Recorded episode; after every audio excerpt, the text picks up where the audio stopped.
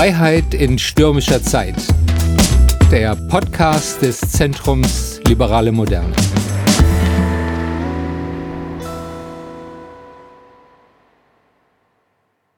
Freiheit in stürmischer Zeit, der Podcast des Zentrums Liberale Moderne. Unser Thema heute Energiewende, wie weiter?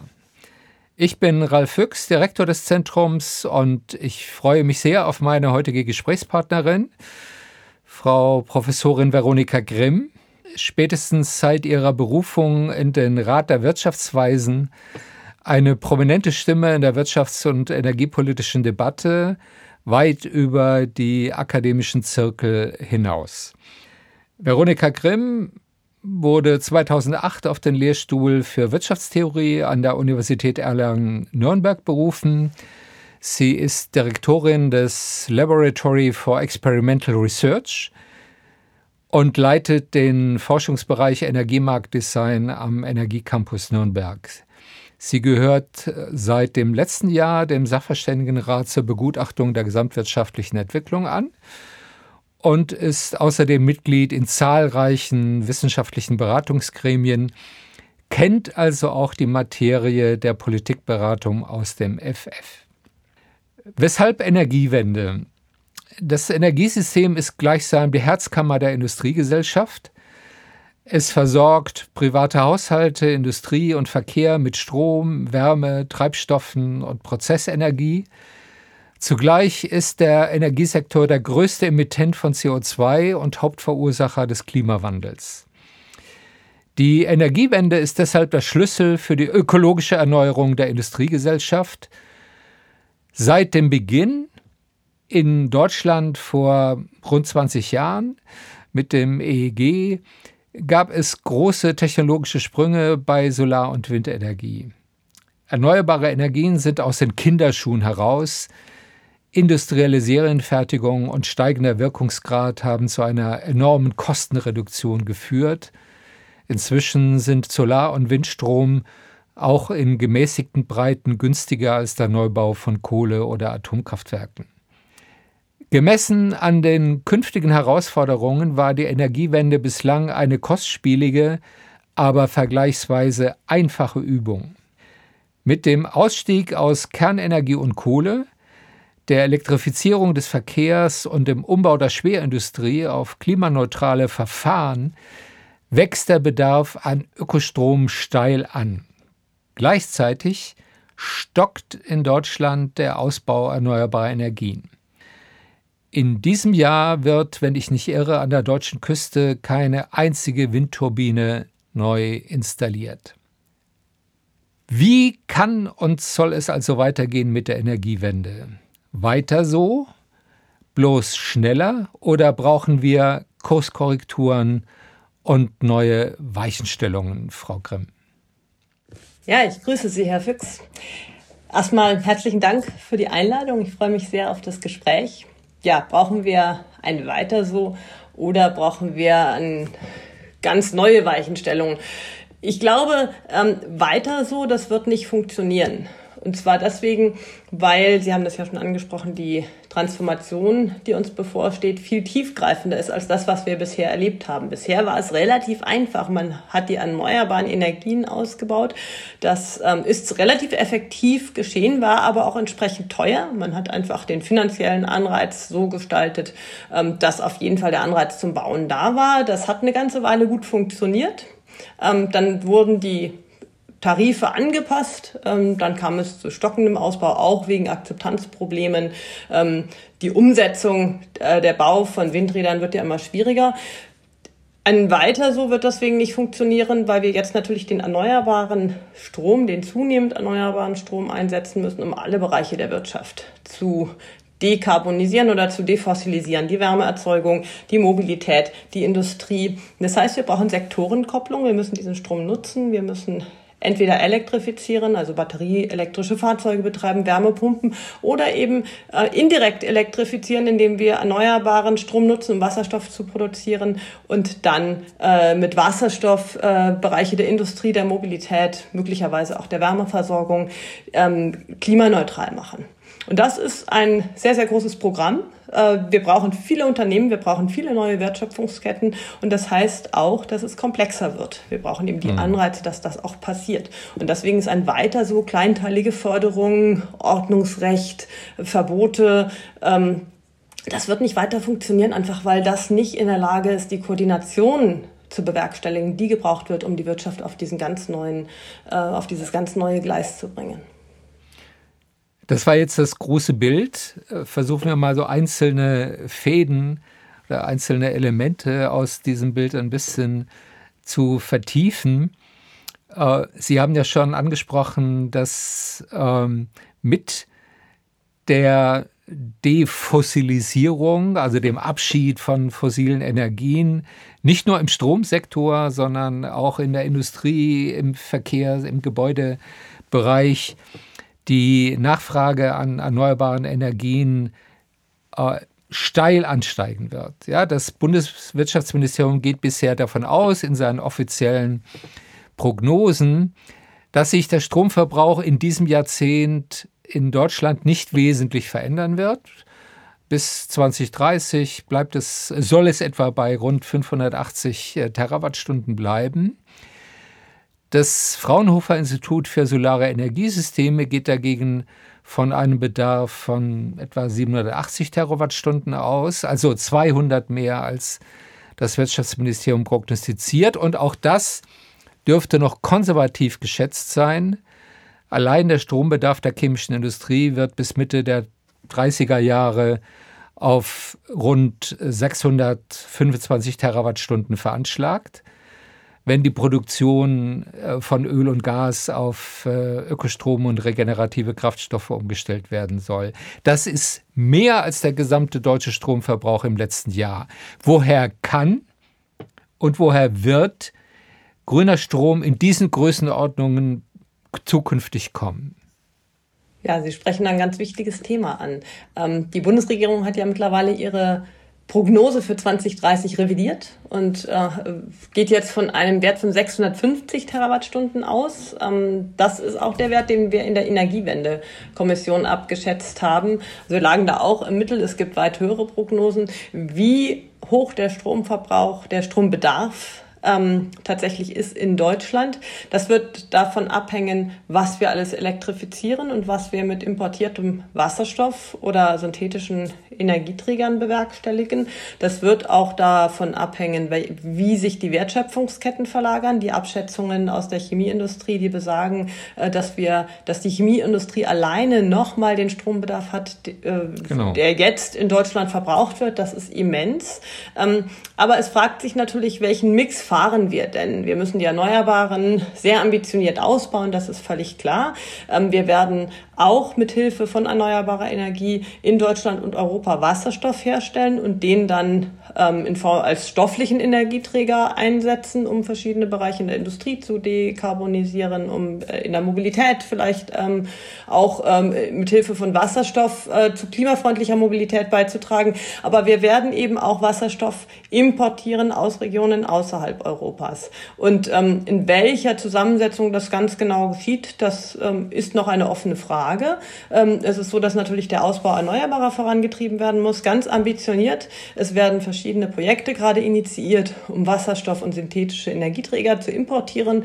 Da, äh, das geht von Australien über Marokko, Namibia bis Chile. Also man sieht, ähm, das sind Regionen weltweit, mit denen da neue Wertschöpfungsketten angedacht werden. Und ähm, das braucht natürlich auch noch viel Forschung. Es ist noch überhaupt nicht klar, in welcher Form Wasserstoff und synthetische Energieträger in Europa ankommen werden. Es gibt verschiedene mhm. Transporttechnologien. Ähm, aber das muss natürlich jetzt initiiert werden, weil wenn wir unsere Energieversorgung umstellen wollen auf komplett erneuerbar, dann müssen wir eben auch die 70 Prozent unserer Primärenergie, die wir heute importieren, wir importieren 70 Prozent genau. der Primärenergie in Form von Öl, Gas und Kohle, das müssen wir ja auch substituieren. Und diese Importe kommen auch heute aus aller Welt. Und insofern ist es gar keine utopische Vorstellung, dass wir in Zukunft, also in 15, 20 Jahren, einen globalen Energiehandel erneuerbarer Energieträger beobachten werden. Ja, der Hinweis ähm, darauf, dass wir ja schon über die letzten Jahrzehnte relativ konstant rund 70 Prozent unseres Primärenergieverbrauchs importieren. Ähm, der kommt mir in der öffentlichen Debatte ein bisschen zu kurz. Äh, also die, die, die Ökobewegung, diejenigen, die jetzt die Energiewende forcieren wollen, äh, die diskutieren das ja bisher vor allem national. Ja, als könnten wir jetzt durch eine große Kraftanstrengung äh, drei bis viermal so viel Neubau erneuerbarer Energien pro Jahr als sagen bisher in Deutschland ähm, diese äh, benötigten Mengen an, an Regenerativstrom äh, gewährleisten. Also ich, kommt da nicht diese notwendige Internationalisierung zu spät, wenn man sie erst auf die Jahre nach 2030 hin anlegt? Ja, in der deutschen Debatte kommt die globale Dimension des Klimawandels und auch der Klimapolitik aktuell viel zu kurz. Äh, wir fokussieren sehr stark auf Deutschland, auch bei verschiedenen Anwendungen oder Technologien, die zukunftsweisend, als zukunftsweisend diskutiert werden. Diskutiert man immer darüber, was wird der Bedarf in Deutschland sein? Zum Beispiel in der Mobilität. Brauchen wir äh, batterieelektrische Fahrzeuge oder brauchen wir äh, wasserstoffbetriebene Fahrzeuge? Mhm. das ist aber zu kurz gegriffen, weil natürlich geht der Klimaschutz Klimaschutz und die Energiewende einher mit einer Transformation der Industrie. Und natürlich wollen wir auch in Zukunft ähm, Arbeitsplätze haben in Deutschland. Und wir sind heute schon eine Exportnation. Das heißt, wir müssen sehr stark darauf gucken, was sind auch Trends weltweit, was sind Technologien weltweit, die Klimaschutz ermöglichen. Und ähm, es ist natürlich so, dass wir in Deutschland nur einen ganz kleinen Teil der CO2-Emissionen emittieren. Der Großteil der Emissionen wird in anderen Regionen der Welt emittiert. China 28 Prozent, USA um die 15 Prozent, äh, Indien um die 7 Prozent. Und es gibt natürlich viele Entwicklungs- und Schwellenländer, die haben ihr Wachstum noch vor sich. Und ob wir die Klimaziele erreichen weltweit, wird davon abhängen, ob wir Technologien bereitstellen können in kurzer Zeit, die dann diesen Ländern, die ihr Wachstum noch vor sich haben, auch klimafreundliches Wachstum ermöglichen. Weil wir werden diese Länder auch nicht überzeugen können, auf ihr Wachstum, auf ihren Wohlstand zu verzichten. Insofern ähm, müssen wir eigentlich in alle Welt schauen, überlegen, mit welchen Technologien können wir dann diese globale Klimawende bewerkstelligen und müssen ganz stark darauf fokussieren, eben diese, diesen Hochlauf der Technologien, auch die Skalierung, das muss ja alles in großer Zahl, diese Schlüsselkomponentenanwendungen müssen ja alle in großer Zahl äh, produzierbar sein. Ähm, das bedarf umfangreicher Investitionen und da müssen wir eben den Wert drauf legen, ähm, dass wir in Europa es schaffen, ähm, diese Technologien äh, voranzutreiben, zu skalieren, möglichst auch natürlich in Europa zu produzieren, weil das sind neue Wertschöpfungsketten, die neue Arbeitsplätze bedeuten, die uns Wohlstand bringen und die auch in unserer Gesellschaft natürlich die Akzeptanz für den Klimaschutz hochhalten, weil ähm, wenn wir Klimaschutz auf eine Art betreiben würden, dass ähm, die Wettbewerbsfähigkeit leidet, dass Arbeitsplätze zur Disposition stehen, dann haben wir ganz schnell auch das Problem, dass die Akzeptanz wegfällt und in einer demokratischen Gesellschaft werden wir es dann eben auch nicht schaffen, genügend Rückhalt für eine ambitionierte Klimapolitik zu generieren.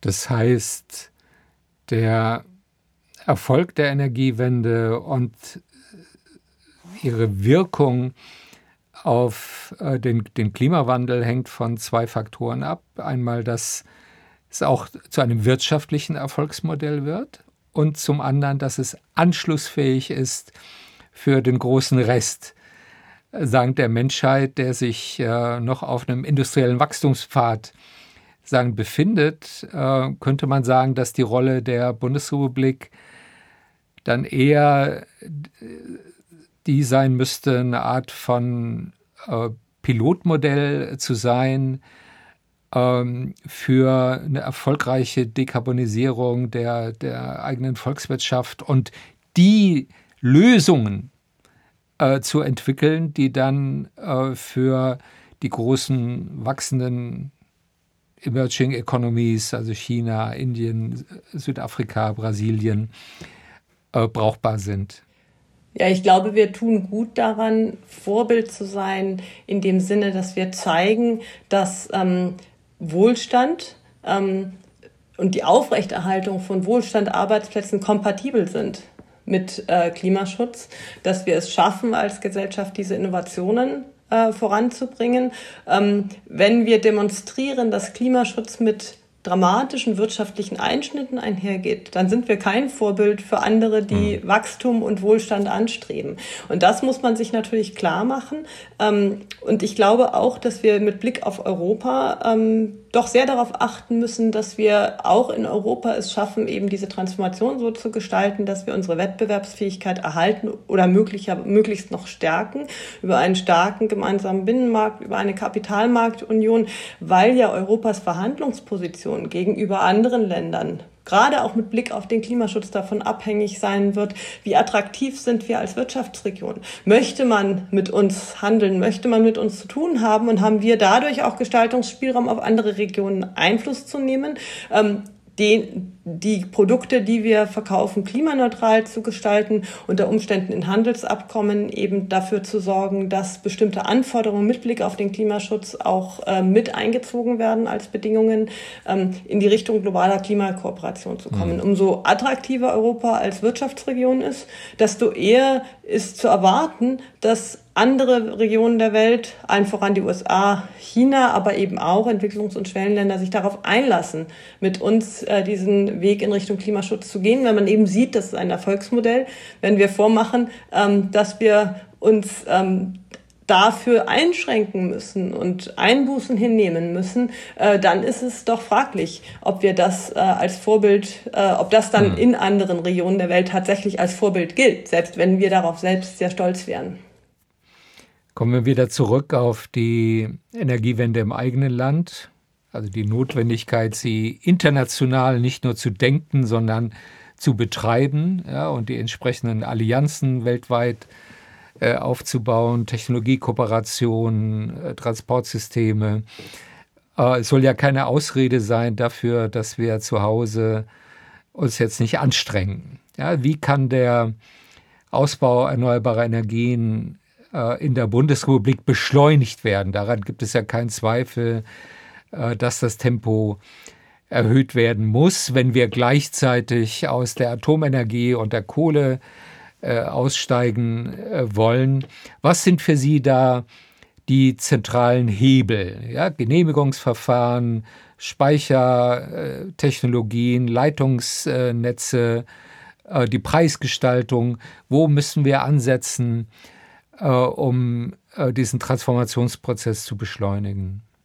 Ja, ich glaube, eine Gelingensbedingung für alles ist Bürokratieabbau, Beschleunigung der Planungs- ähm, und Umsetzungsverfahren das ist was, was eine ganz harte Nuss ist und wo es nicht das Patentrezept gibt, sondern wo wir ähm, an ganz vielen Hebeln ansetzen müssen. Das geht vom Artenschutz, ähm, dass man eben nicht das Tier schützt, sondern die Art schützt. Ähm, das äh, geht über die Digitalisierung der Verwaltungsprozesse mithilfe des noch völlig ungehobenen Potenzials.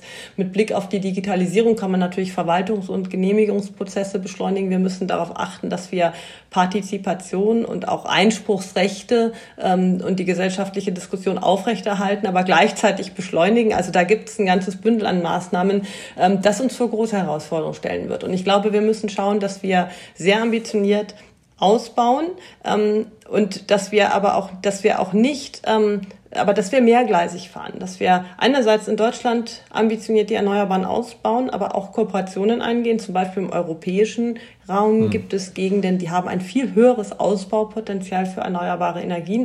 Und wir dürfen das nicht als Ausrede verwenden, um ähm, weniger ambitioniert in Deutschland auszubauen, aber wir müssen das natürlich heben, das Potenzial, weil es europäische Kooperationsmöglichkeiten eröffnet ähm, und weil es uns als Europäische Union auch viel ähm, unabhängiger von Energieimporten machen kann, wenn wir strategisch in, Euro, in der Europäischen Union unsere Potenziale heben und dabei auch gut zusammenarbeiten. Ich glaube, da äh, steckt, äh, spielt viel Musik. Gleichzeitig ähm, ist es so, dass wir den Ausbau ambitioniert vorantreiben müssen, aber auch die, den Import von erneuerbarer Energie vorantreiben mhm. müssen. Und zwar in der Übergangsphase zum einen von grünem Wasserstoff, aber das wird noch sehr lange dauern bis diese Lieferketten tatsächlich so ausgebaut sind, dass wir auch große Mengen grünen Wasserstoffs aus äh, fernen Regionen beziehen können. Und im Übergang ähm, bin ich sehr offen darüber nachzudenken, eben auch äh, pragmatisch zu sein und pragmatische Transformationspfade zu akzeptieren. Verschiedene Transformationspfade in der Europäischen Union. Frankreich geht sehr stark über Atomstrom und äh, stellt sich auch vor, Wasserstoff mit Hilfe von Atomenergie zu produzieren. Ähm, wir haben die Gas Partnerschaften. Ähm, es wurde jetzt mit Blick auf den Nord Stream 2 Deal ja ähm, vereinbart, dass man die Ukraine in die Lage versetzen will, auch ähm, grünen Wasserstoff äh, nach Europa zu exportieren. Da könnte man auch pragmatisch sein und auch Übergangspfade über zum Beispiel andersfarbigen Wasserstoff andenken. Und wir sollten eben da im Übergang, glaube ich, sehr ambitioniert sein und die Potenziale heben und uns gerade in der Europäischen Union ähm, darauf einigen, auf Dauer, sagen wir 2035, äh, 40, muss der Wasserstoff grün sein. Da muss diese Transformationsphase vorüber sein. Aber in der Transformationsphase ist es eben mit Blick auf die Technologieentwicklung sehr wichtig, dass wir große Potenziale erneuerbaren Stroms heben ähm, und in der Phase unter Umständen auch pragmatischer sind. Die Energiewende hat ja immer drei Ziele verfolgt, nämlich äh, erstens natürlich die Substitution von fossilen Energieträgern durch Erneuerbare, zweitens aber auch äh, die Energiesicherheit zu gewährleisten und drittens Strom zu wettbewerbsfähigen Kosten und Preisen äh, zur Verfügung zu stellen. Ähm, jetzt hat die Ökobewegung hat ja so eine Tradition mit Small is Beautiful und dezentral und ähm, so. Äh, welche Rolle spielt denn Internationalisierung der Energiewende? Also nehmen wir an, äh, Verbundnetz für erneuerbare Energien von Skandinavien bis äh, Nordafrika, äh, also die Windstrompotenziale von den europäischen Küsten mit dem Solar. Äh, Strompotenzial des, des Sonnengürtels rund um das Mittelmeer. Welche Rolle spielt das für Energiesicherheit und Kosten?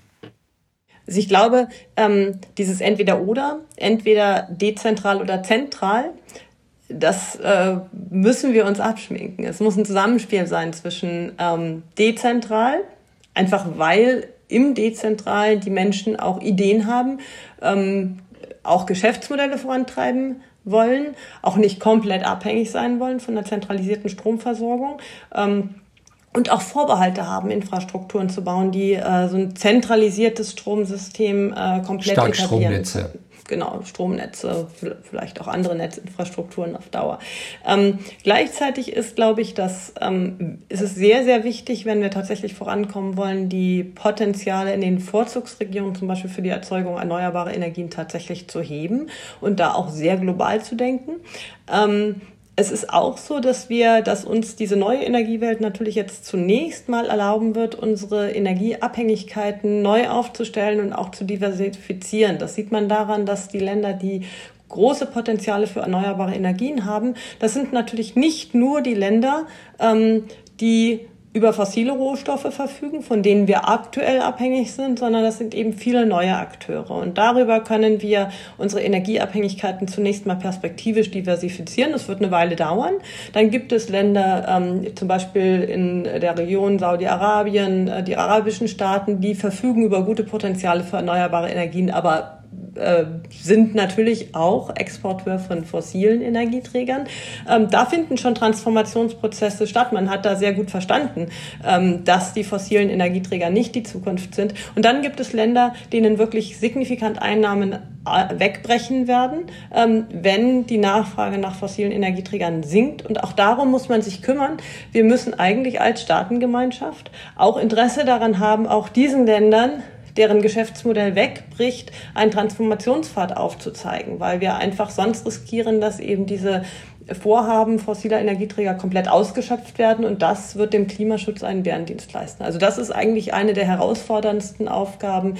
Mhm. Ähm, und wir werden dieses Zusammenspiel haben zwischen zentral, neue Aufstellung des globalen Energiehandels und dezentral, ähm, dass natürlich ganz viele Akteure im Kleinen ähm, Ideen haben, wie sie ihre Energieversorgung ähm, leisten, auch äh, Zahlungsbereitschaft dafür haben, autark zu sein und unabhängig zu sein. Ähm, und das sei ja auch jedem gegönnt. Das sind ja auch teilweise privatwirtschaftliche Entscheidungen, ähm, die getroffen werden können. Es ist noch nie so gewesen, dass in einer Marktwirtschaft die Menschen den günstigsten Weg gewählt haben, sich zu versorgen, sondern ähm, man hat einfach bestimmte Präferenzen, kauft sich ein viel zu teures Auto oder, oder macht sich energieautark, obwohl man aus finanziellen Gründen eigentlich sagen würde, dass, es, äh, nicht, dass das nicht äh, der günstigste Weg ist, sich zu versorgen. Aber das ist ja das Schöne an der Marktwirtschaft, dass das jeder so machen kann, wie er will. Ich will nochmal auf das äh, Stichwort Energiesicherheit zurück. Ist es nicht so, dass mit einer Internationalisierung der Energiewende, einem transnationalen Verbund, der ganz verschiedene Quellen von erneuerbaren Energien aus einer Vielzahl von Regionen miteinander kombiniert, also Wind und Wasserkraft aus Skandinavien und Solarenergie aus dem Süden und vielleicht äh, Biomasseenergie aus den großen landwirtschaftlichen Regionen Mittelosteuropas, dass das auch mehr Resilienz äh, bietet und die Notwendigkeit teurer Speicherkapazitäten sagen, reduziert, äh, weil in diesem weit gespannten Netz ein sagen, Puffer sagen, entsteht, äh, der, der ein höheres Maß an Energiesicherheit gewährleisten kann, als wenn wir das nur national betreiben. Genau, genau, das ist äh, sicherlich wahr. Das äh, sehen wir auch in vielen Diskussionen um Lieferketten. Das haben wir auch nach der Pandemie, hatten wir eine große Diskussion, gibt es jetzt ein Decoupling, äh, soll man wieder mhm. ähm, autark werden in bestimmten Dimensionen. Und eigentlich hat in der Diskussion sich sehr klar gezeigt, Autarkie ist eigentlich nicht resilient, ähm, sondern es genau. ist eben wichtig, ähm, eine gewisse Diversifikation zu haben, nicht nur von einem Anbieter abzuhängen, sondern von vielen potenziellen. Das heißt, wenn bei einem ein Problem auftritt, dann hat man eben noch viele andere Anbieter, die sich vielleicht auch gegenseitig backuppen können, weil es eben doch Überkapazitäten gibt, insbesondere in Energiesystemen tut man das ja. Man hat Gasspeicher, man hat auch im Stromsystem gewisse Überkapazitäten, sodass man eben mit Engpässen umgehen kann. Und ähm, insofern ist eine Diversifikation ähm, sehr, sehr sinnvoll. Und äh, die erneuerbare Energiewelt scheint hier auch besser aufgestellt zu sein als die fossile, weil einfach die Vorha Vorkommen erneuerbarer Energien einfach viel breiter gestreut sind. Ähm, insofern ist das eigentlich eine positive Nachricht. Ich glaube, hier können wir ähm, uns gut aufstellen. Man muss nur sehen, und das geht in der Debatte doch sehr oft unter, wenn wir da gut aufgestellt sein wollen, als Deutschland, als Europa, dann müssen wir wirklich heute anfangen, diese Strukturen vorzubereiten, weil auch die hm. Konkurrenz um die Vorzugsstandorte erneuerbarer Energien, die ist in vollem Gange. Die Welt wird da nicht auf uns hm. warten. Und ähm, insofern müssen wir eben jetzt schon Aktivitäten vorantreiben, die vielleicht in der nächsten Legislaturperiode noch nicht wirklich äh, dann eine Sichtbarkeit entfalten, hm. aber die eben ganz entscheidend mitbestimmen werden, wo stehen wir in 10, 15 Jahren als Volkswirtschaft. Und das ist ganz wichtig, ähm, eigentlich auch den Wählern zu vermitteln. Das kommt im Bundestagswahlkampf aktuell viel zu kurz. Vielleicht noch zwei, drei kurze Fragen mit der Bitte um kurze Antworten zu Stichworten, die Sie schon selbst genannt haben. Atomkraft. Ich, meine, ich bin jemand, der ist mit der Anti-Atom-Bewegung groß geworden. Die ganze Ökobewegung war ja ganz wesentlich zu Beginn eine Anti-Atomkraft. Bewegung. Und trotzdem beschleicht mich jetzt äh, manchmal die Frage, ob wir die falsche Reihenfolge gewählt haben, als wir beschlossen haben, zuerst aus der Atomenergie und dann aus der Kohle auszusteigen. Wie sehen Sie das? Ja, also geht mir genauso. Wir haben uns wahrscheinlich, vermutlich war die Reihenfolge falsch, aber das war natürlich äh, der Reihenfolge auch der Ereignisse geschuldet. Ähm, ich würde mich aber trotzdem dafür aussprechen, diese Diskussion nicht wieder aufzunehmen, sondern nach vorne zu schauen, weil es einfach wahnsinnig viel mhm. äh, zu tun gibt. Ich glaube, wir sollten in Deutschland die Diskussion nicht mehr führen, aber wir sollten sehr pragmatisch damit umgehen, wenn andere in der Übergangszeit auf Atomkraft setzen. Das werden wir nicht determinieren können. Ähm, und das Wichtige ist jetzt, die Wertschöpfungsketten aufzubauen, ähm, die uns als Weltgemeinschaft die Klimaneutralität ermöglichen. Sehen Sie denn eine Renaissance der Atomenergie ähm, weltweit? Also wenn man China, USA, Russland, Frankreich als Akteure da vor Augen hat, äh, für die ist ja Atomenergie kein Auslaufmodell, sondern die arbeiten an einer neuen Generation äh, von kleineren modularen Atomkraftwerken und sehen das als eine Zukunftsperspektive in Kombination mit erneuerbaren Energien? Ich glaube, das wird vom technologischen Fortschritt abhängen, sowohl in der Forschung zu äh, Atomenergie ähm, als auch äh, in der Forschung zu den Alternativen. Da wird es natürlich einen Technologiewettbewerb geben, ähm, der dann auch darüber entscheiden wird, wie viele Staaten tatsächlich jetzt auf Atomenergie setzen, um aus fossilen Energieträgern rauszukommen.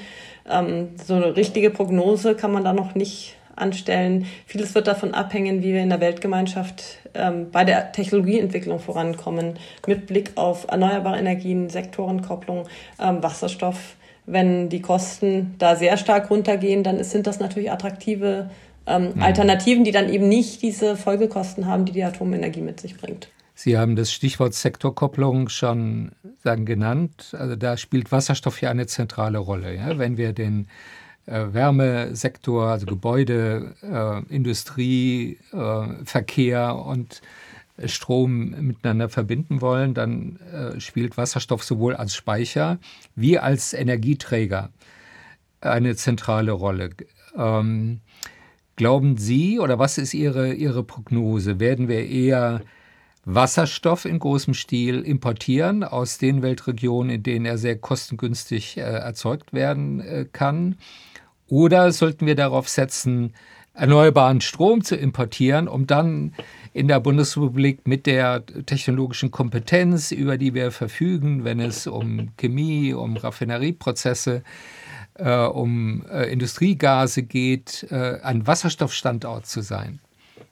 Also da bin ich würde ich eher erwarten, dass wir in großem Umfang Wasserstoff importieren, einfach weil die ähm, Möglichkeiten, Wasserstoff äh, zu produzieren, einfach im Ausland viel größer sind, weil die Mengen, die wir an Wasserstoff brauchen werden, in Deutschland, in der Europäischen Union, das übersteigen werden, was wir hier ähm, produzieren können. Und auch deshalb, weil wir natürlich immer eine Konkurrenz haben, ähm, den Wasserstoff herzustellen oder äh, den Strom direkt zu verbrauchen der Bedarf an Energie wird natürlich immens sein und wir werden ähm, schon äh, daran, damit zu tun haben, unsere erneuerbare Energie so auszubauen, dass wir tatsächlich den Strombedarf ähm, decken können zu jedem Zeitpunkt und zunehmend den Energiemix 100 Prozent erneuerbar zu bekommen.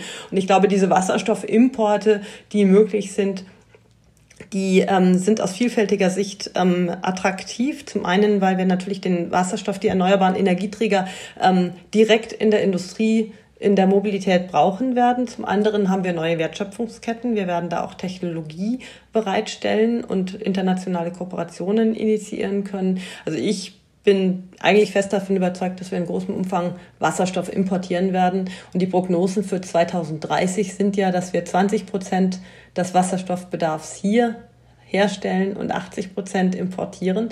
Und selbst bei den 20 mhm. Prozent, die wir hier herstellen, herzustellen planen, sieht man jetzt schon, dass das sehr umständlich wird. Also die regulatorischen Anpassungen, die notwendig sind, damit das tatsächlich profitabel ist ähm, und umgesetzt werden kann, die sind herausfordernd. Und das bringt uns zurück zu der Entbürokratisierung. Hier müssen wir einfach schneller werden, ähm, den Strompreis entlasten. Wir haben die EEG-Umlage auf den Strompreis, die Stromsteuer der Strom ist aktuell viel zu teuer, damit äh, mhm. jemand damit Wasserstoff hier herstellen wollen würde.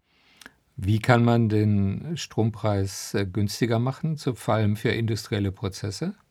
Ja, das, was unmittelbar eigentlich passieren muss, ähm, ist, dass wir ähm, als Leitinstrument der Klimapolitik die CO2-Bepreisung in den Mittelpunkt stellen, wahrscheinlich auch anschärfen, also nicht einen Preissprung äh, vollziehen äh, nach der nächsten Bundestagswahl, sondern den Preispfad anschaffen, so dass eben jedem Investor klar ist, CO2-Emissionen werden immer teurer.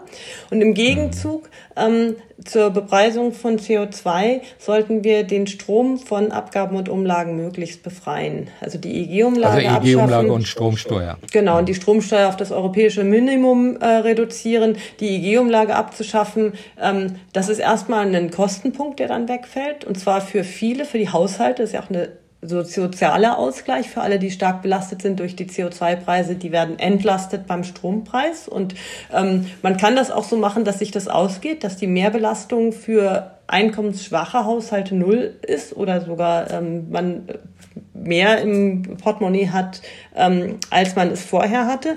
Ähm, und für die Unternehmen ist das eben ein ganz entscheidender Punkt. Es ist ein Bürokratieabbau, weil die Abrechnung der EEG-Umlage natürlich Bürokratie bedeutete.